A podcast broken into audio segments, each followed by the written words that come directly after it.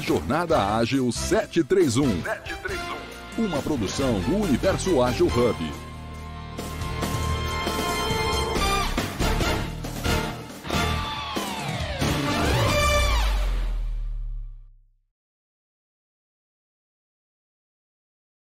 Na apresentação, e também agora contando com Edson Moreira, que na nossa última reunião trouxe vários insights e está aqui hoje para contribuir conosco também e participar aqui com a gente. E na coordenação geral, contamos ainda com o apoio do Gildo Cavalheiro e a idealização do André Sanches. Então, lembrando que esse é um espaço seguro de compartilhamento de ideias, focado para o universo ágil, falando sobre agilidade nas organizações. Esse encontro sendo transmitido em múltiplas plataformas e já deixando aqui o convite para que todas e todos possam participar conosco, seja pelo chat aqui no Clubhouse e também na transmissão ao vivo no LinkedIn. Essas transmissões ficam gravadas e são disponibilizadas depois para quem não pode nos acompanhar ao vivo poder ter acesso a esse conteúdo de primeira linha. Bem, seguimos agora então para as nossas rodadas de audiodescrição, como um espaço de acessibilidade para todas e todos. Meu nome é Juliano, falo hoje de Itajaí, Santa Catarina. Tempo meio nublado, mas promete um solzinho ao menos no meio da tarde, até chegar às águas de março, fechando o verão de todas as tardes. Na foto eu estou de boné, barba, embaixo do boné uma carequinha branca.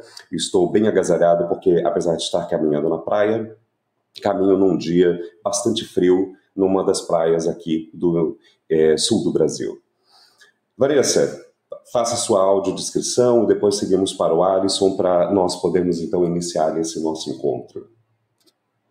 Bom dia, bom dia. Meu nome é Vanessa. Na foto, vou fazer minha audiodescrição. Na foto, é, eu estou com uma camisa preta. Eu tenho cabelos castanhos, olhos castanhos, cabelo virado, é, penteado de lado. Eu estou é, na varanda aqui de casa e, assim como na foto, também estou sorrindo pela nossa conversa nessa quinta-feira aqui. Estou, estou de São Paulo, né? Então, aqui tá um friozinho, mas a gente vai esquentar essa quinta-feira com o nosso bate-papo. Muito obrigada. Nós que agradecemos, gente, é a segunda semana que a Vanessa vem compartilhar o conhecimento e experiência dela conosco. Alisson, sua audiodescrição. Bom dia, bom dia a todos. É, sou Alisson Laurentino, fortalezense, barbudo, cabelo curto, moreno. Eu estou com blusa preta na foto, junto com minha esposa também. E é, foi um dia feliz, né, eu sempre falo isso. Eu gosto muito de falar sobre agilidade, com foco em pessoas, em resultados, enfim, e aprender muito com vocês, tá bom? Vamos nessa. Eu vi agora que a Madá está no palco aqui conosco. Madá, pode fazer a sua audiodescrição? Bom dia, bom dia a todos, pessoal. Eu sou Madade Lima, maranhense, morando em São Paulo há 20 anos. Na foto eu estou de cabelos loiros, de óculos, com um fundo bege atrás de mim. E também, assim como Alisson, gosto de falar sobre agilidade eh, voltada para agilidade emocional, relacionamentos e, enfim, todas essas transações é, organizacionais que a gente pode usufruir desse tema tão tão bacana, né? Uma honra estar aqui com todos, especialmente com a nossa convidada Vanessa, o Juliano, todos os nossos amigos. Obrigada. Edson, sua audiodescrição, meu amigo. Bom dia, Juliano. Bom dia a todos. Bom dia quem está nos ouvindo. Meu nome é Edson Moreira, sou de Fortaleza. Na foto eu estou com uma blusa gola polo verde, é, e nesse dia eu estava numa, numa padaria, como dizem aqui em Fortaleza, ou numa padoca, como os paulistas costumam dizer. É, um dia bem, bem bacana. Eu trabalho com agilidade, sou gestor na Vortico Tecnologia e atuo no, no mercado financeiro, com clientes do mercado financeiro. Fábio, sua audiodescrição. Vamos lá, pessoal. Bom dia. Fábio Baldin aqui, falando de Piracicaba, interior de São Paulo. Na foto me apresento calvo, com a barba fechada, castanha escura, olhos também escuros, castanhos, é, vestindo, usando um blazer cinza e uma camisa preta sem gravata. Um fundo bem beijinho, bem clarinho e bem branquinho. É sobre isso. Então, acho que é, vamos que vamos, né? Não preciso falar mais, não. Vai lá, Juliana, com você. Vamos que vamos, então. Bem, o, o meu grande desafio aqui hoje, Vanessa, é nós é, conduzir que a gente consiga reconectar o encontro da semana passada com esse encontro para poder explorar ainda mais essa experiência e as aulas do storytelling que você nos trouxe na semana passada. Confesso para você que ontem à noite ainda ouvi mais uma vez o nosso último encontro para pegar alguns ganchos ali e tem coisa para caramba ainda para explorar, tanto que inspirou esse segundo encontro.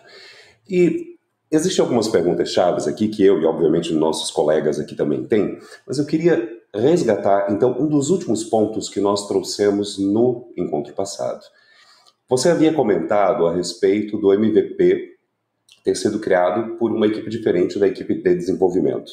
E aí eu queria começar então a partir daí, lembrando que nesse tema do encontro, uma das palavras que pegou muito forte para mim é a ideia do garantir, garantir a adequação. Porque nós sabemos que o processo de uma mudança cultural dentro das organizações, em especial para a agilidade, envolve você conseguir suprir, é, superar a onda dos modismos e, de fato, nutrir essa mudança de maneira a torná-la perene e, ao mesmo tempo, constantemente adaptada aos novos desafios.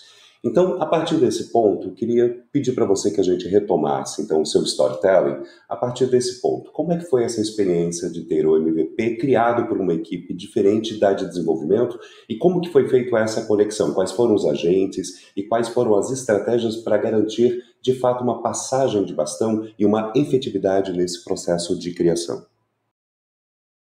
Nossa, já cheguei aqui na expectativa alta, adorei a, é, a tua introdução. Então vamos lá. Uh, nós tivemos o uso, né, o primeiro uso do MVP em março. Lembra, a gente começou, eu comecei na empresa em janeiro e as pessoas começaram a chegar em fevereiro, as outras, né, da área de tecnologia, as outras, algumas outras pessoas. Então a gente teve bastante, é, é, muito pouco tempo. Então nós fizemos bem um MVP, é, um MVP bem simples. Então nós fomos é, fazer uma análise do mínimo que a gente tinha que ter para poder fazer o nosso primeiro financiamento. Então, hoje nós não somos uma SCD, então temos que ter um, um Bank as a Service.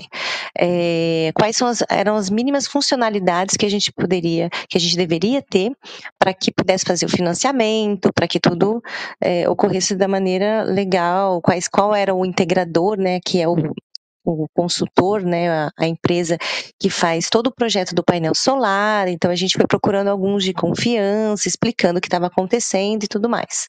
A gente não tinha feito o lançamento para o mercado. Isso só ocorreu é, no final de setembro. E, e, fomos buscar uma empresa que entendesse isso, que entendesse que a coisa ia ser muito simples, que a gente não ia ter um grande contrato com eles, uma empresa de desenvolvimento, que, é, que entendesse também um pouco o básico né, da, de financiamento de painel solar, que tivesse né, olha a complexidade, tivesse eh, tido essa experiência e tudo mais. Encontramos no interior de São Paulo uma empresa é, muito boa, muito é, comprometida, e, e, fechamos esse contrato com eles. Então, eles vieram e a, o nosso ambiente de produção né, era muito simples, né? Na, mesmo sendo na AWS, não tinha uma arquitetura que suportasse depois uma versão final. Isso era, é, esse foi um jogo muito bem combinado Entende, Juliana? Todo mundo sabia que é, eles, eles sabiam que eles estavam construindo MVP, né? Que isso ia ser substituído no futuro por uma é, por uma plataforma melhorada, mais robusta. Então, é, é, todo, não tinha aquela, ah, isso vai continuar, ah, vamos fazer um futuro. Não. Era uma, foi uma empresa que nos ajudou no MVP. É, então, nós fomos, consultamos né, o, o mercado e vimos que essa empresa nos atenderia. E nos atendeu. Então, o MVP ele teve evoluções depois? Teve. Né? Até a outra plataforma ficar pronta, a gente continuou utilizando o MVP para os testes, um pouco mais expandidos. Então, a gente foi abrindo para outros integradores, abrindo para, para os clientes. Entende que, apesar de ser o MVP, simples, com as funcionalidades básicas, ele tinha todos os requisitos de segurança, porque o básico, o mínimo que a gente precisava, é, que em alguns casos um, como de segurança, por exemplo, já era o mais completo que a gente podia, que atendia, é, foi, foi feito, né? E a gente seguiu com o MVP, então no dia 24 é, de março de 2022, nós assinamos nosso primeiro contrato é, de, de, financiamento né, do, do projeto do painel solar. Quem foi o nosso primeiro cliente foi o nosso diretor de tecnologia, e seguimos com alguns outros clientes integradores para, para esses testes. Durante esse período, depois da, da, do MVP, nós assinamos um outro contrato com uma outra empresa para começar a trabalhar com a gente na construção da versão final. Porque tinha, a gente entendia que tinha que ser uma empresa que tivesse o capacity, tivesse a quantidade de pessoas e pessoas com skills que é, conseguissem montar a nossa plataforma de uma maneira robusta. E por que, que eu coloco muito área de tecnologia, o básico, na, nessa conversa, né? É, quando a gente tá, fala da construção de uma plataforma, a gente tem que pensar nos requisitos de segurança, nos requisitos é, muito técnicos é, em relação à capacidade, a, em relação à arquitetura, à infraestrutura, que nesse primeiro não tinha, era um blocão e a gente estava trabalhando nele com algumas poucas pessoas para quê? Para capturar a percepção de melhoria. Então, a gente, nessa outra plataforma, essa outra empresa que trabalhava em paralelo, ela primeiro cuidou é, do ambiente, da infraestrutura, da arquitetura, enquanto isso a gente estava rodando MVP. É, e a gente começou a fazer entrevistas com esses clientes pilotos, com esses é, integradores pilotos, para entender o que a nossa plataforma é, tinha né, do mínimo e o que eles enxergavam nas outras plataformas que a gente poderia melhorar na nossa. Não necessariamente no MVP, mas na outra que viria é, mais robusta. O que, que a gente fez? O que já dava para melhorar, a gente foi melhorando no MVP. O que é, tinha que esperar, porque precisava dessa plataforma mais robusta tecnológica, a gente colocou no backlog da nova plataforma. Então, a gente tinha dois backlogs, é, uma separação, né? Então, melhorias no MVP, nova plataforma. E a gente foi, foi lidando com isso é, até final de setembro, quando nós fizemos o grande lançamento.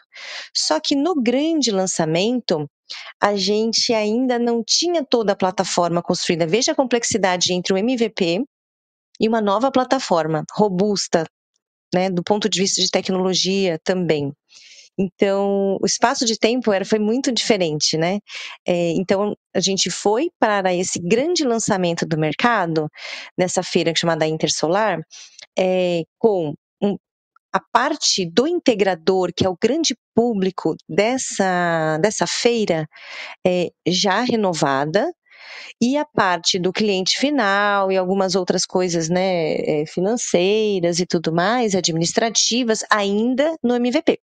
E eles foram, e eles foram convivendo de final de de agosto até o começo de outubro, aonde a gente conseguiu finalmente é, desligar o, o, MVP, porque tem uma complexidade é, também com o histórico. Como a nova plataforma ela tinha uma nova é, uma nova construção de arquitetura, de banco de dados e tudo mais, porque a gente pensa, pensa já estava pensando numa visão futuro, ela é mais complexa, a gente tinha que migrar corretamente esses clientes que estavam trabalhando com a gente, porque depois da Intersolar, é, a gente já estava na nova, a parte de arquitetura já estava mais robusta, então a gente conseguiu trazer novos integradores. Então subiu o nosso número de clientes, nosso número de acesso, né? Então a gente tinha que estar preparado para isso também. E tudo isso foi pensado. Ah, mas Vanessa, tudo foi lindo e funcionou corretamente? Claro que não, né? É, durante esse período de convivência, né, a gente e, e, até um pouquinho depois da migração, é, as pessoas sentiram, a gente teve que fazer uma comunicação muito forte, a gente teve que, a gente, nós tivemos um preparo do nosso, dos nossos núcleos de atendimento, tanto do cliente quanto do integrador. Então, nossa área comercial, nossa área de operações trabalhou forte para isso. Mas foi mais ou menos é, isso que aconteceu, Juliana. Vanessa, eu vou novamente fazer o mesmo elogio que lhe foi feito na semana passada com relação ao seu storytelling. Olha, a, a, experiência que você teve no mestrado e no doutorado deve ter valido muito, porque a maneira como você constrói didaticamente é extraordinária. Muito Entretanto, obrigada. vou trazer alguns desafios aí, porque tá bom. olha só, a sua fala é bastante robusta em termos de pontos da experiência da sua jornada até aqui. É, eu quero chamar a atenção de todas e todos que nos acompanham para perceber a importância do aspecto da transparência na comunicação, principalmente com o time do MVP. Foi uma das, um dos pontos que mais reverberou para mim na sua fala a respeito de quem estava trabalhando no MVP sabia exatamente aonde iniciava e onde terminava a sua responsabilidade ou a sua participação, sem expectativas falsas. Então as pessoas é, tinham essa essa boa noção de quais seriam as suas entregas, um ponto importantíssimo. Eu fiquei com três rápidas curiosidades aqui. Uma delas em relação às entrevistas que vocês fizeram com potenciais clientes, com outros é, atores dessa, desse ecossistema, porque você trabalhou bastante com equipes é, terceiras, com equipes parceiras. Vocês, em si, são uma equipe bastante é, enxuta. Essas entrevistas foram conduzidas diretamente com você? Quais foram os atores, os parceiros que vocês envolveram junto nesse processo das entrevistas para o processo de evolução da ferramenta? Excelente. E eu até gostaria de falar que hoje é, parte dessa equipe que trabalhou com a gente, com o MVP, trabalha com a gente depois da plataforma final, porque eles fizeram um trabalho excelente, eles acabaram entendendo muito da parte de negócios durante essa evolução, e já até responde um pouquinho do que você me perguntou. Então, por exemplo, a gente tem hoje um Project Manager, é uma pessoa que é o gerente do produto que é interno, e a gente tem nós temos é, duas figuras que como se fossem os POs, porque a plataforma é um pouco complexa. Um uma dessas pessoas é dessa empresa antiga. Então, uh, eles vieram depois, porque nós compartilhamos o conhecimento com eles durante essa evolução.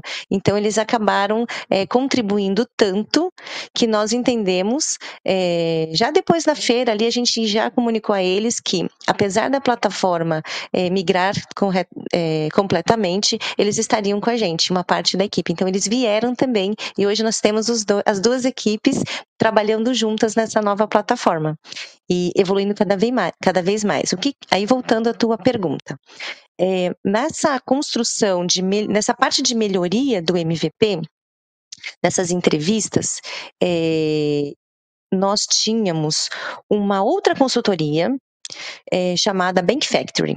Eles entraram para nos ajudar a mapear todos os nossos desejos é, e, todo, e todas as necessidades de mercado. Então, a gente dava, eles fizeram entrevistas com a gente, cada um falando do seu ponto de vista. Depois, a gente dava algumas dicas, eles iam, uh, faziam um benchmark e traziam outras ideias. Eles ficaram com a gente até abril, mais ou menos. Trouxe, traziam mais ideias e quando a gente colocou o MVP no ar, ele, a gente começou a fazer essas entrevistas com as pessoas, né? Então a gente nós ligávamos para alguns integradores que tavam, estavam trabalhando nesse piloto bem controlado, eram uns dois, três, não eram muitos não, tá, gente? E a gente perguntava: o que, que você está achando da plataforma? Ela tem o mínimo que você precisa? Porque era bem é, também entraram nessa parceria bem conscientes do que a gente estava fazendo. Só que como a gente também vem de um grupo é, da Brookfield, eles entendiam que e da, que é fazer essa parce é parceiro da Aldo, do mesmo grupo da Aldo, distribuidor solar, que é um maior distribuidor, eles entendiam que a gente tinha uma responsabilidade, por isso toparam. Bom, voltando, conversávamos com eles. O que, que vocês entendem? A nossa plataforma tem o mínimo? Tem. O que você acha que tem que, que tem que aumentar, melhorar, incrementar e trazer que já existe nas outras plataformas? Tínhamos a lista. O que vocês acham que as outras plataformas é, não têm e vocês acham que, que deveria ter? Quais são as suas dores, né? Quais são os quick wins? E fizemos todo um compilado. Então a gente tinha uma, uma boa base é, desses, desse piloto fora as reclamações, fora a, o dia a dia mesmo. Então, por isso que a gente conseguiu é, melhorar a nossa plataforma e fazer esse backlog. E quem participava?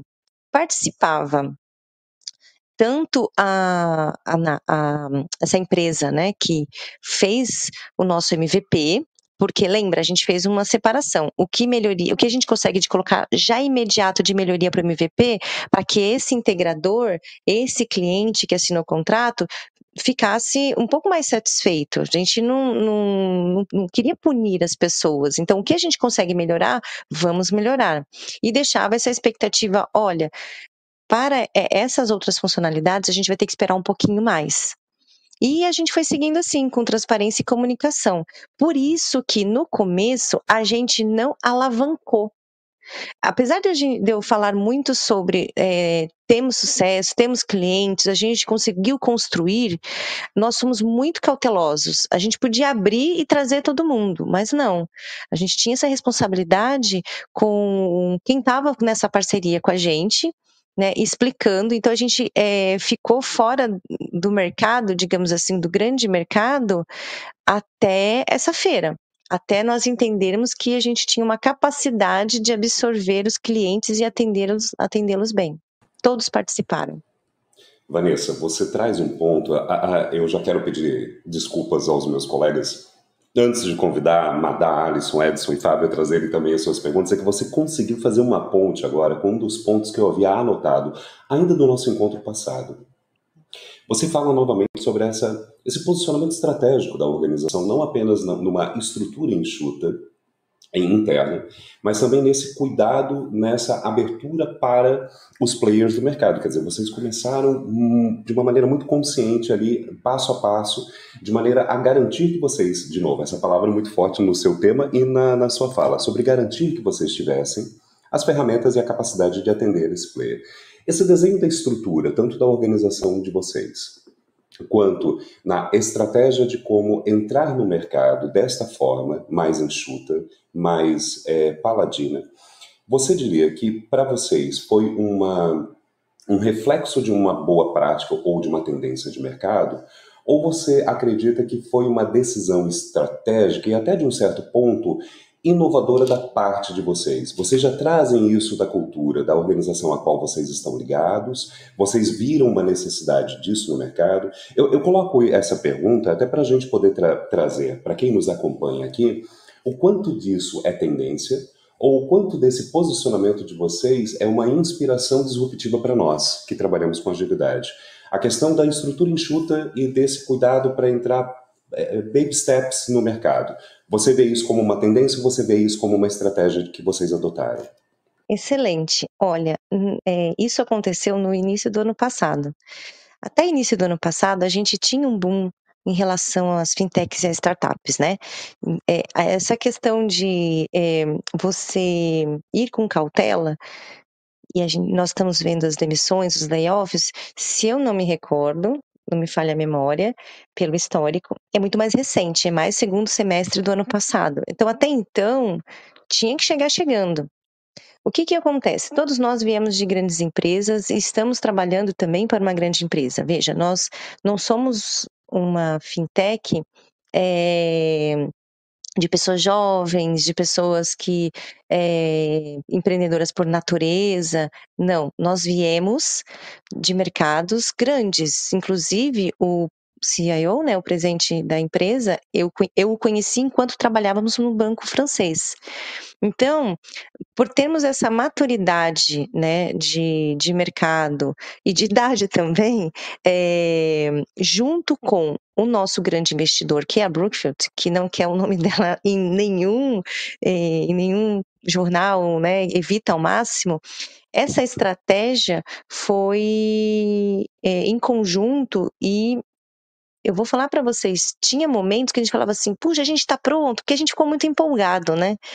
Caramba, a gente foi para feira e não sei o quê, as pessoas estão gostando, mas nós tínhamos uma visão compartilhada da missão, do propósito muito forte. Então, quando a gente fazia essa divisão de backlog, é, quando a gente pensava na estratégia, isso sempre foi muito reforçado. E eu acho que, por sermos um time pequeno, né? Por sermos um time que nós vamos para a empresa, nós não trabalhamos, é, os líderes não trabalham home office é, constantemente. Por exemplo, hoje eu posso ficar em casa.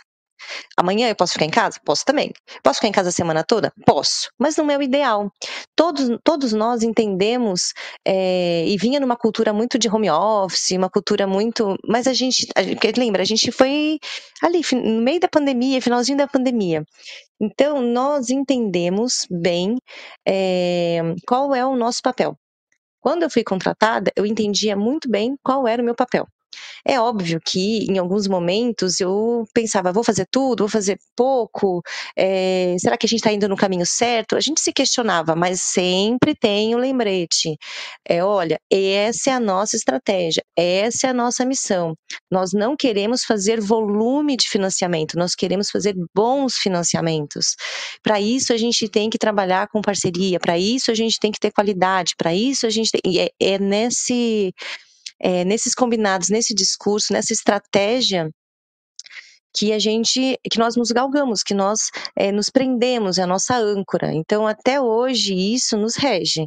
Não adianta, a gente pensava, puxa, a gente pode chegar e sair financiando, mas a gente precisa entender muito bem o risco de, disso. O risco, é, nós temos a área de risco, nosso head de riscos. Se a gente sai vendendo uh, é, dando financiamento para todos, né, para como uma ação de marketing, como uma ação de não sei o quê, é, se nós tomarmos uma grande inadimplência, primeiro, o nosso acionista não vai gostar disso. Nós não teremos um bom nome no mercado, porque somos uma fintech e dependemos de, né, de ações, dessa, desses aportes. É, Consequentemente, o cliente final é, vai ser penalizado e o integrador também, porque os nossos juros vão ter que subir. De alguma forma, a gente vai ter que é, cobrir essa inadimplência. Então, é tudo muito pensado, né? Então, essa ansiedade se vinha em alguns momentos e veio, voltávamos é, com. Nós temos reuniões constantes com os nossos acionistas, né?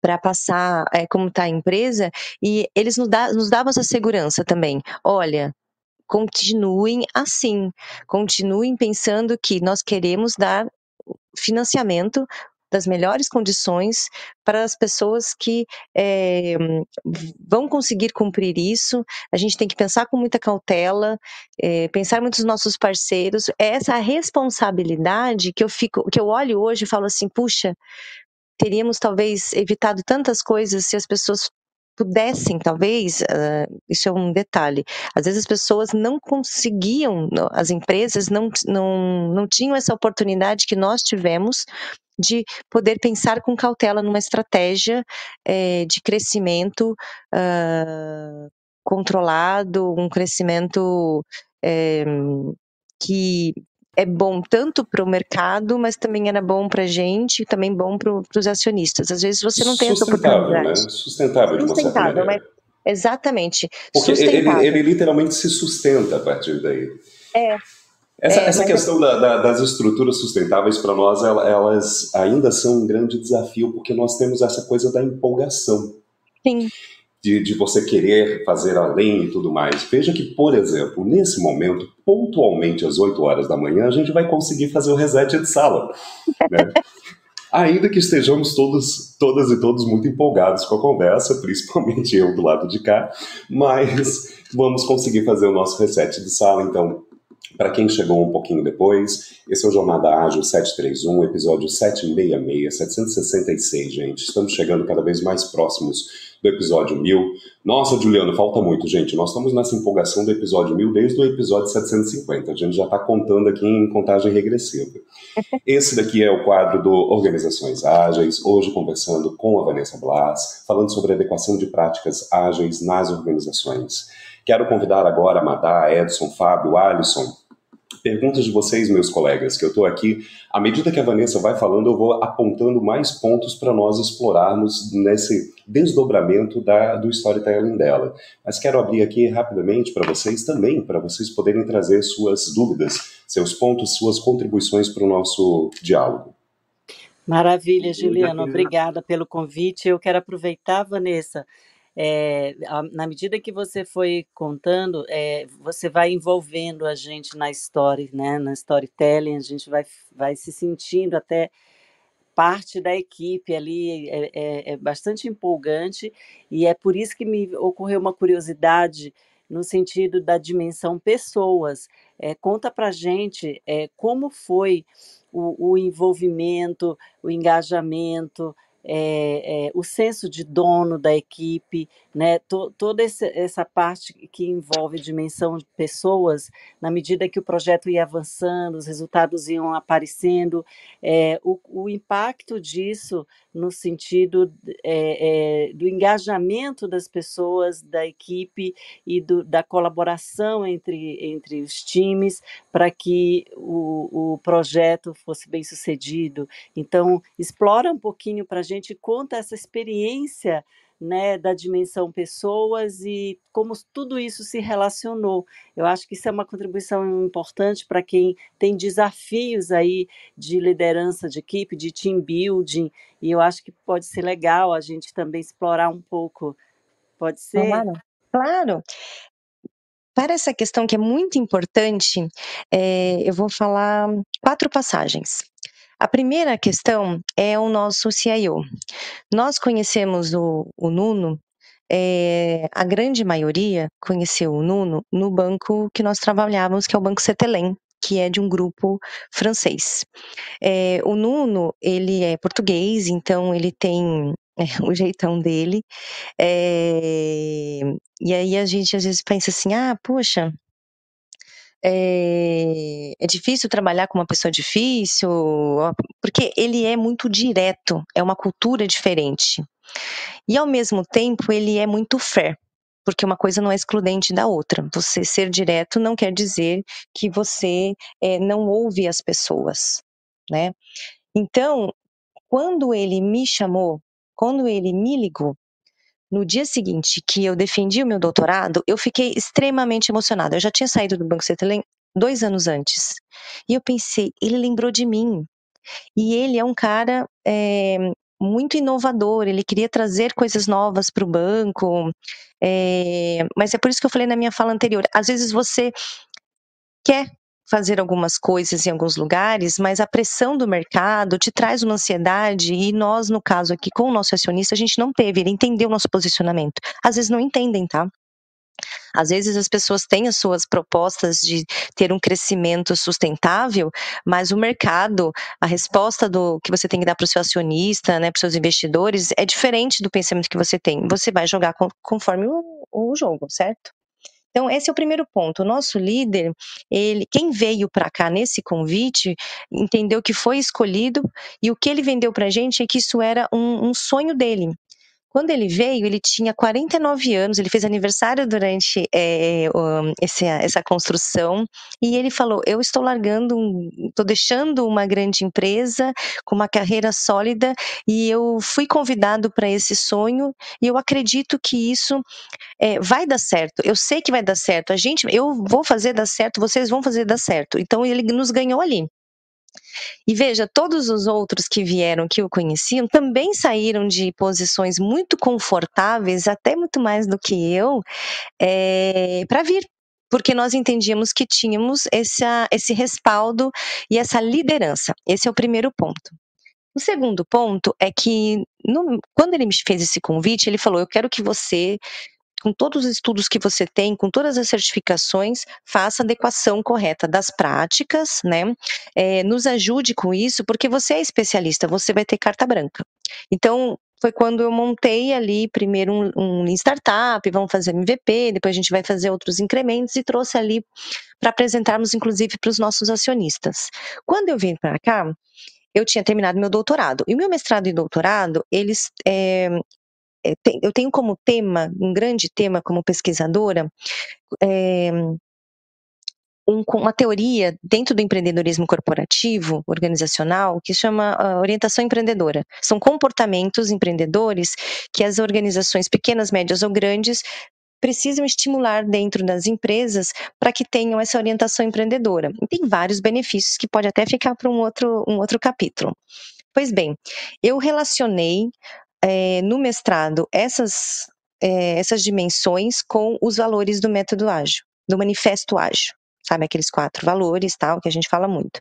No doutorado, eu relacionei com é, os 12 princípios.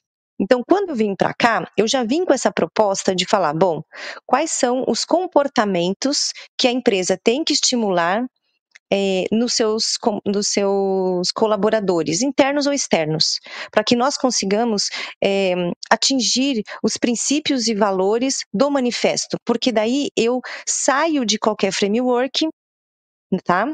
E é, ágil, eu posso trazer tanto frameworks ou práticas ágeis, o que seja, como também fora existe muita coisa que não nasceu na agilidade e que e não é da agilidade é, por si só, por natureza, e que a gente traz para o nosso dia a dia é, como uma grande contribuição e funciona. Foi isso que eu trabalhei no meu doutorado. Então, esse é o segundo ponto.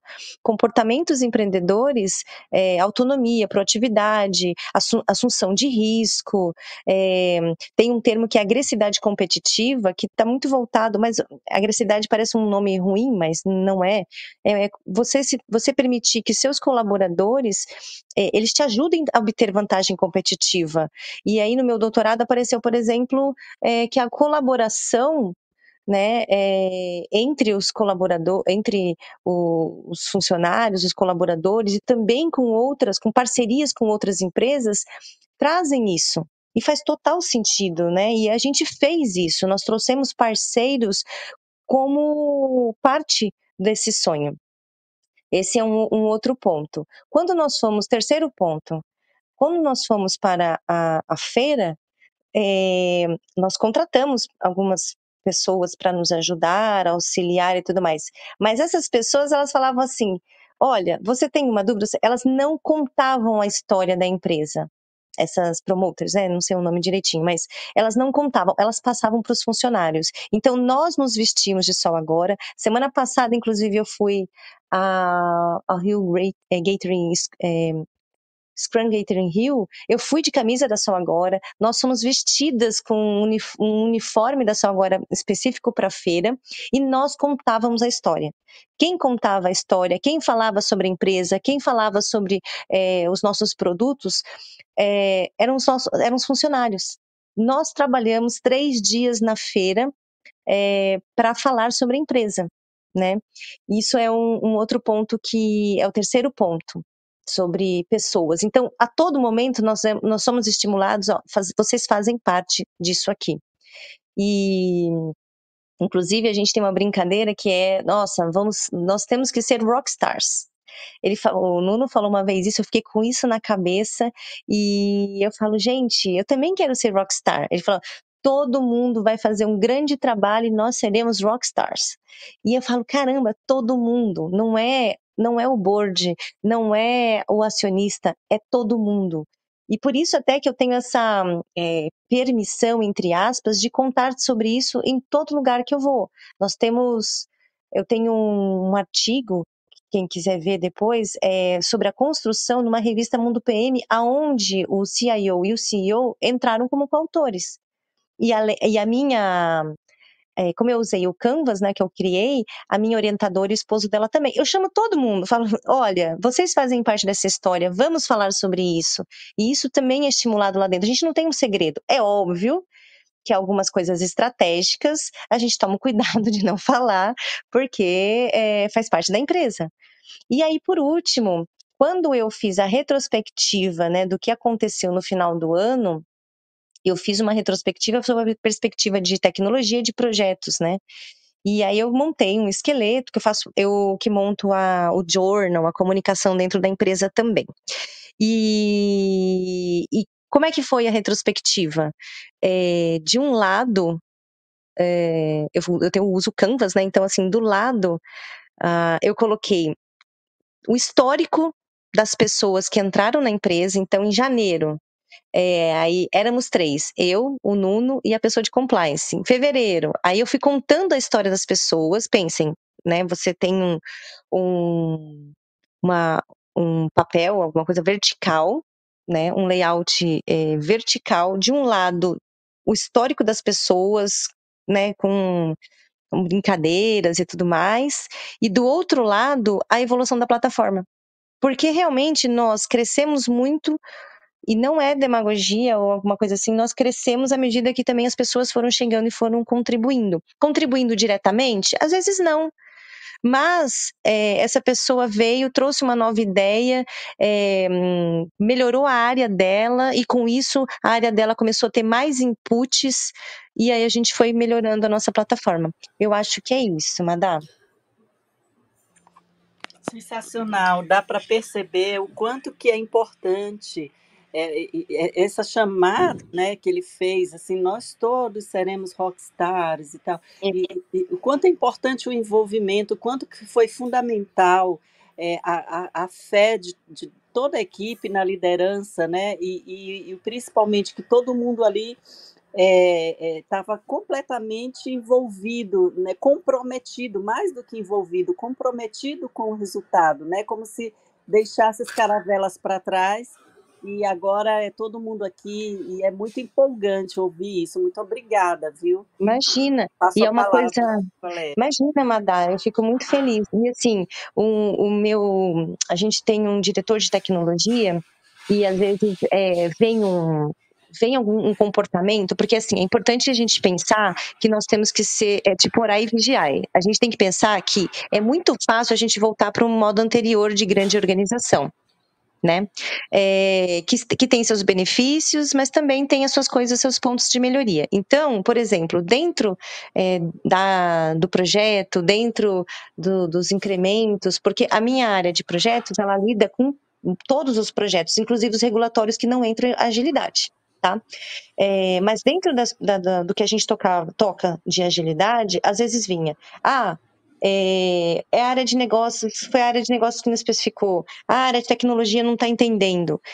E aí, um reforço também do nosso diretor de tecnologia é: não existe área de negócios, não existe área de tecnologia, não existe o desenvolvedor, não existe o tester. E isso é muito importante, porque é uma um dos princípios da agilidade, é a colaboração. E somos um time só. Então, você veja, o meu trabalho é muito beneficiado porque eu tenho essa fala deles. Então, quando acontece alguma coisa e, e precisa desse reforço da liderança, é, eu falo: olha, eu, precisamos desse reforço constantemente. O que, que, a gente vai fazer? A gente vai chamar numa reunião, a gente vai é, reforçar constantemente, vamos nos reunir, vamos fazer uma retrospectiva para tirar isso, porque é muito normal vir esses comportamentos é, que nós estamos acostumados e tirar isso olha, o que está fazendo isso? Porque a gente tem uma pressão específica, a gente tem que fazer uma entrega, mas ó, vamos tentar fazer uma, a gente precisa fazer uma entrega estruturada. Vamos colocar a bola no chão, vamos pensar o que, que a gente tem que fazer agora, porque Vanessa. essa cultura não pode mudar. Desculpa, Juliane, pode falar. Imagina, é só, só para a gente puxar aqui, porque veja que um ponto rapidamente é você tem esse sponsor, você tem esse apoio, mas você está sabendo utilizar isso estrategicamente, no momento que você sabe quando precisa chamar isso para uma reunião. Como agora que eu vou chamar o Baldin para trazer a pergunta dele também. Fábio Baldin, a palavra está com você. Muito obrigado. Acho que essa colaboração é fantástica. E aí a gente traz a interação da galera, né? Então, bom dia aí para o Tiago, bom dia para o Vinícius, bom dia aí para todo mundo, Kleber dando bom dia aí, o Márcio, que sempre contribui com a gente. E aí vou trazer a primeira pergunta, que é do Tiago, é sobre o MVP. Né? Então, o MVP é, um, é como um protótipo que funciona minimamente. Não aprendi isso na faculdade. Eu também acho que dificilmente é, é de faculdade, né, Van? E aí, é um protótipo que funciona minimamente ou é outra formiga, como eu digo por aqui? Olha, o que a gente é, dentro o MVP ele tem que funcionar é, minimamente. É, só que eu não aprendi na faculdade mesmo, eu fui aprender em cursos, podcasts e tudo mais. E por que, que a gente trouxe o Lean Startup? Por conta desse conceito. A gente não tinha muito bem estruturado tudo que precisava ser feito, todos os requisitos. Só que a gente foi estudar é, o que trouxemos essas consultorias, né? Então, a gente foi estudar o mercado, inclusive nossos concorrentes falou assim: olha, o que minimamente, nesse ponto está bem certo, eu preciso ter. Mas não quer, é, minimamente significa, em alguns requisitos, significou para a gente, em alguns requisitos, atingir quase o que precisa no todo. Por quê? Porque, por exemplo, segurança dos dados. Eu não posso é, ir no mínimo. Em outros requisitos, eu fui no mínimo. Eu não tinha uma tela bonita, é, eu não tinha um design, mas eu tinha seguranças dos dados.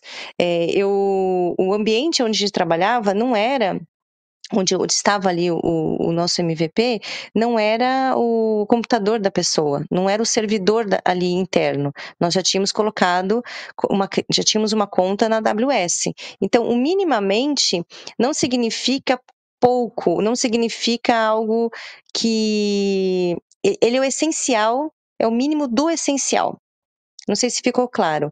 E é um, um protótipo, na verdade, ele é um, um produto que ele já está pronto para uso, né? Mas ele é para uso pequeno, para um, um, uso controlado, digamos assim. E aí você vai pegando os inputs e vai melhorando. Nós não fizemos na mesma plataforma. Realmente nós depois jogamos fora. Então a gente foi usando esse MVP, capturando e melhorando em todos os sentidos técnicos de produtos, é, de UX. E, e, foi pegando esses inputs e criando aí sim a plataforma final. Então, eu não diria que ele é só um protótipo, ele é um produto, tá? É, ele funciona. Ele funciona com alguns requisitos, é, essenci é, com requisitos essenciais, lembrando que em alguns temas desses requisitos, ele já é um requisito bem robusto, quase que completo, porque a gente precisa garantir alguns pontos é, fundamentais ali, inclusive segurança. Não sei se ficou claro. Eu gosto da, do conceito, inclusive, de, de MVP, até porque ele, ele fala mesmo, né? É, é um, um, mínimo produto viável. Ele não, não chega, ele já é um, um, nível após o protótipo. Ele tem que ter as suas funcionalidades, ainda que seja uma primeira versão e que corresponde a uma etapa na evolução do produto, mas ele precisa ser um produto viável. E isso, para nós, é um ponto muito importante, até para valorizar o trabalho de quem atua nessa equipe, nesse processo. Edson, na nossa listinha aqui interna, gente, que nós estamos com uma lista aqui interna para a gente poder passar as próximas palavras. Uhum. Edson, a palavra está com você. Obrigado, Juliano. Vanessa, é, você, é, na tua narrativa, você foi muito, muito clara é, da importância da comunicação em todos os níveis, né? e, e, principalmente é, tangibilizar todas as ações é, baseado no propósito, baseado na missão, é, para que qualquer que seja a ação que seja realizada é, em todos os níveis da organização, ela possa estar convergindo para esse propósito e missão. Eu considero como, como elemento chave né, do sucesso que você está é, compartilhando aqui conosco. A minha pergunta é, é qual, qual o principal desafio que você é, vivenciou nessa comunicação é, de ponta a ponta e como você lidou com esse, é, com esse desafio, né? De que forma é, você, a, digamos, agiu, ou, ou, que ações ou que práticas foram, foram tomadas para vencer esse principal desafio nessa, nessa comunicação de ponta a ponta. Perfeito, Edson. Eu até vou emendar aqui, tenho aqui uma pergunta do do, do Márcio, porque assim, a comunicação interna inclusiva e tudo mais, né? Porque isso também é um desafio. E a gente está, é, é, eu entendo que nesse ponto, Márcio, a gente está até engatinhando, engatinhando aqui, tá? Então, juntando o Edson com a pergunta do Márcio, que os dois são sobre comunicação. É, a comunicação com os colaboradores, ela é muito fluida. Todos entendem o que a gente, aonde a gente quer chegar. Se não entende, eu, eu chamo para tomar um café, é, eu agendo uma conversa, é, a gente se resolve ali. Quando o negócio extrapola, que é normal, é, no meio da pressão, porque nós tivemos bastante pressão, né? É, foi tudo muito rápido apesar de, eh, de, termos a estratégia né, eh, sustentável, foi tudo muito rápido.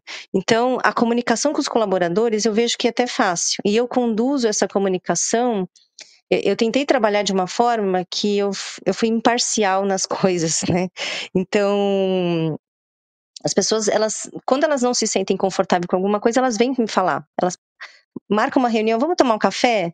E aí elas vêm falar e eu eu pondero o que está sendo colocado do ponto de vista delas, mas também do ponto de vista dos acionistas. Uma coisa que uma vez falei no doutorado, e eu vejo muito desde então, mas não foi porque eu falei, mas acho que era uma tendência, é a empatia.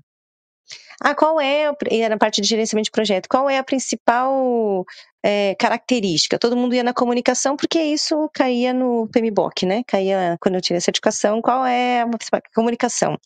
Antes disso vem empatia, né? Então, eu, eu trabalho muito dessa forma. É, isso é também da minha natureza e eu é fácil para mim.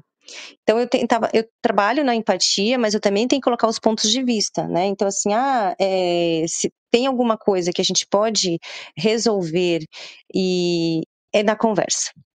Então, eu sempre trabalhei dessa forma, então as pessoas entendem que elas podem conversar comigo e o que for preciso eu vou escalar, o que for preciso eu vou pedir uma ajuda, o que for preciso a gente vai é, chegar do outro lado e tem, que tem coisas que a gente tem que fazer e, e naquele momento tem que passar e depois melhora. Esse é um ponto importante. Sobre a comunicação com o externo, que é uma coisa até que o Márcio colocou aqui, é, e indo né, nessa direção aqui do inclusivo, a gente tem uma, uma parte de comunicação e de marketing uh, desde o início. Então, a gente toma um cuidado de é, contar uma história uh, coerente, né? Mas também ao mesmo tempo que não passe toda a nossa estratégia, o que está acontecendo. Então, nós somos muito atentos a isso, para que não prometer, né, não vai prometer uma coisa que depois não vai seguir. Então, a gente tem uma empresa que nos ajuda nisso. O que nos rege também é, essa, é esse propósito nosso interno. Uh, às vezes tem falha na comunicação, sim, porque é o tempo todo. Quanto mais a gente cresce, e tem crescido muito, e abrimos, inicialmente era um distribuidor que era Aldo, que era do próprio grupo, agora nós temos vários outros, isso aumenta. É, mas vocês podem perceber que a gente não tem muita propaganda. A gente tem muita comunicação, mas não tem muita propaganda. O que eu acho que falta, e a gente está trabalhando nisso, e tem que ter uma, um especialista para não ser uma coisa fazer por fazer, é, é essa parte da, da comunicação inclusiva.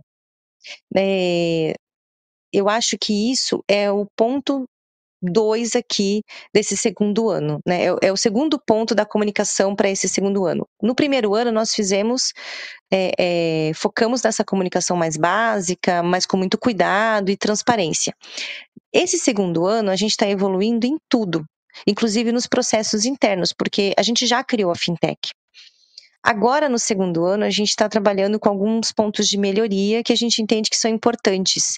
E estamos trazendo aqui para dentro da empresa outros pontos, já que o básico, a gente pensou assim, o básico a gente tem que estar tá bem, bem feito, o básico bem feito, o arroz e feijão. E agora a gente está evoluindo. Não quer, dizer, é, não quer dizer que esse ponto não era essencial ano passado, é que nós não tínhamos ainda é, maturidade para trabalhar com isso. Sei se ficou claro, Edson e Márcio também. Sim, sim, Vanessa, ficou, ficou claro, sim. Obrigado. Nada. É isso, Vanessa. Nós estamos começando a caminhar para o nosso finalzinho, são 8 horas e 25 minutos. Já quero abrir, então, daqui a pouquinho as considerações para os nossos colegas, mas convidando você para um, um, fechamento dessa nossa conversa, que felizmente teve dois encontros, parte 1 e parte 2. Eu quero, então, convidar você a fazer as considerações finais a partir de uma pergunta muito, muito simples, Vanessa. Prometo para você que essa vai ser bem simples. Como garantir a adequação de práticas ágeis nas organizações? Ela, ela é simples, mas ao mesmo tempo ela é muito complicada. É... Garantir é uma palavra forte, né? É... Mas nós temos nos temos o compromisso. Como a gente se compromete em fazer essa para dentro da nossa empresa, né? Essa palavra, é, como nós nos comprometemos, né? A, a ter essa adequação, a, né? Das práticas ou no todo. Uh, primeiro, a gente tem um, uma comunicação aberta, né? A gente ouve muito e o que o, o outro, o que nós precisamos né, fazer ou melhorar. A gente tem uma, uma ideia que nós estamos, como eu falei agora, em relação à comunicação, nós estamos ainda amadurecendo né, dentro desse cenário de uma, de uma fintech, e a gente tem muito, muita noção disso, que é, nós não estamos prontos, nunca. Né? Nós não garantimos 100% a, as práticas e nós temos essa noção que estamos evoluindo. Então, isso dentro da empresa é muito claro, né? Para mim é muito claro. Então, eu não tenho um peso de falar assim, olha, isso é definitivo. Isso é é como a gente vai trabalhar com agilidade. Isso é como a gente vai trabalhar daqui para frente. Isso aqui está escrito em pedra. Não nós olhamos o cenário e pensamos, bom, faz sentido dessa forma? Quais são as práticas que a gente vai adotar para esse cenário onde nós estamos aqui? Tá. Mas para o futuro, para o futuro, eu já vislumbro aqui uma estratégia que nós vamos seguir, é, vamos atrás disso e vamos é, trabalhar com maturidade. Só dando um spoiler, pra, para esse segundo ano, que nós temos ali já algum embasamento é, da criação, das práticas, eu já tenho na minha mente muito claro qual é a estratégia do segundo ano da Sol Agora. Eu já tenho na minha mente é, qual é a estratégia da, de tudo que eu tomo conta, né? E das parcerias que eu preciso fazer para engajar as outras pessoas é, dentro da Sol Agora. Eu já compartilhei isso com os diretores, isso já está sendo já foi levado para os nossos acionistas e essa é a estratégia. Como a gente vai adequar, como a gente vai garantir isso é, é no meio do caminho. Então, assim, é assim isso é permitido dentro da empresa, essa visão é muito aceita e isso me traz um conforto é, de ter essa abertura, de pensar fora da caixinha e trazer coisas novas para dentro da empresa. Excelente. É como diz o ditado, um olho no peixe, o outro no gato. Nós estamos trabalhando no momento presente, mas sempre com o um olho voltado para o futuro. Não é à toa que durante todo o processo do, da evolução da empresa de vocês, vocês alimentavam tanto um backlog para o que precisava ser feito agora, como também o backlog para a plataforma futura, quer dizer, aquilo que vocês já estavam é, aprendendo e documentando para poder manter no radar para as evoluções da ferramenta. Isso são uma das, da, de, das várias lições que eu consegui extrair só do nosso encontro de hoje, Vanessa. Vou convidar o Alisson agora, então, ele que ficou um pouquinho mais quietinho aqui no encontro hoje, estava conversando aqui conosco no, nos bastidores, mas eu vou convidar você, Alisson, agora então para suas considerações finais, passo depois para o Fábio e se a Madá ainda estiver com um bom sinal de internet, então ela fechar aqui conosco. Alisson, a palavra está com você. Mas, primeiramente, bom dia novamente. Segundo, é a primeira vez mesmo que eu passo um episódio ouvindo e trocando ideias nos bastidores. Mas assim, Vanessa, top. Mais uma vez, parabéns mesmo. E reforço o que o Juliano falou, que a gente falou também, falamos na última quinta-feira. É, é, muito bem detalhado, bem rica a tua experiência, que tu trouxe um pouquinho dela, né? Até o presente momento. A gente começa a imaginar isso acontecendo. E quando o Juliano fez a última pergunta agora, faltando cinco minutos, eu, rapaz, ela pode explanar durante horas, né? Mas o, a palavra garantir realmente é, é, muito forte, muito impactante. Mas assim, massa, parabéns. É, trabalho muito com isso também nas organizações.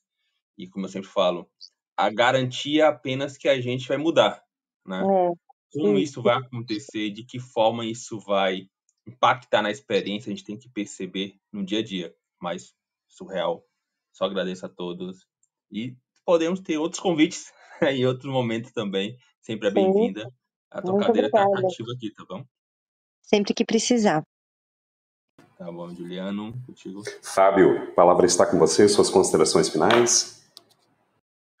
Primeiramente aí agradecer a Van. Hoje também fiquei bem mais caladinho aqui, mais nos bastidores.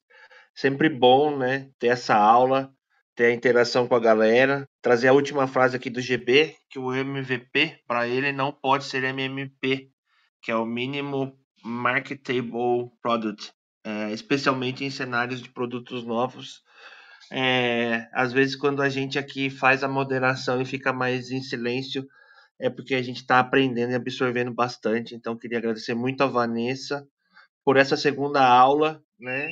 E aí a todo mundo que está acompanhando a gente aí uh, pelo, pelo Clubhouse, pelos nossos streamings, agradecer e vamos que vamos. Ótima quinta para todos.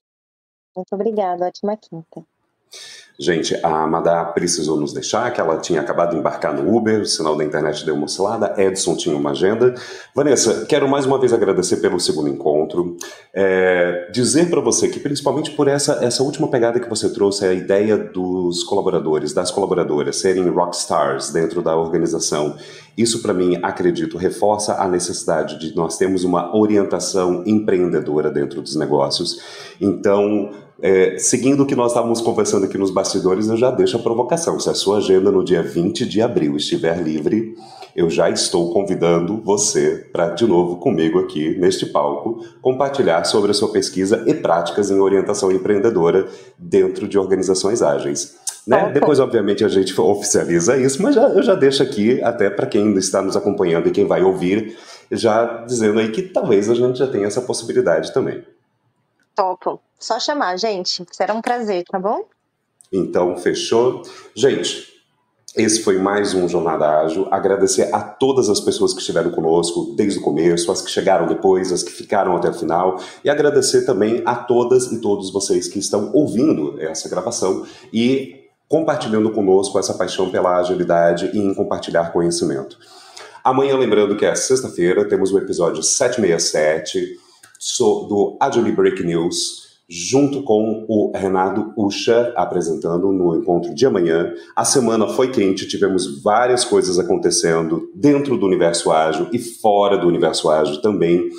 Várias notícias para serem discutidas amanhã. Venham conosco, participe. A todas e a todos, quinta-feirou, pessoas. Muito obrigado mais uma vez por estarem aqui e um grande abraço. Vanessa, nos vemos em breve. Vou atrás da sua tese e da sua dissertação, porque eu fiquei muito curioso com o tema. Alisson, Fábio, muito obrigado por essa participação, por essa oportunidade e até semana que vem.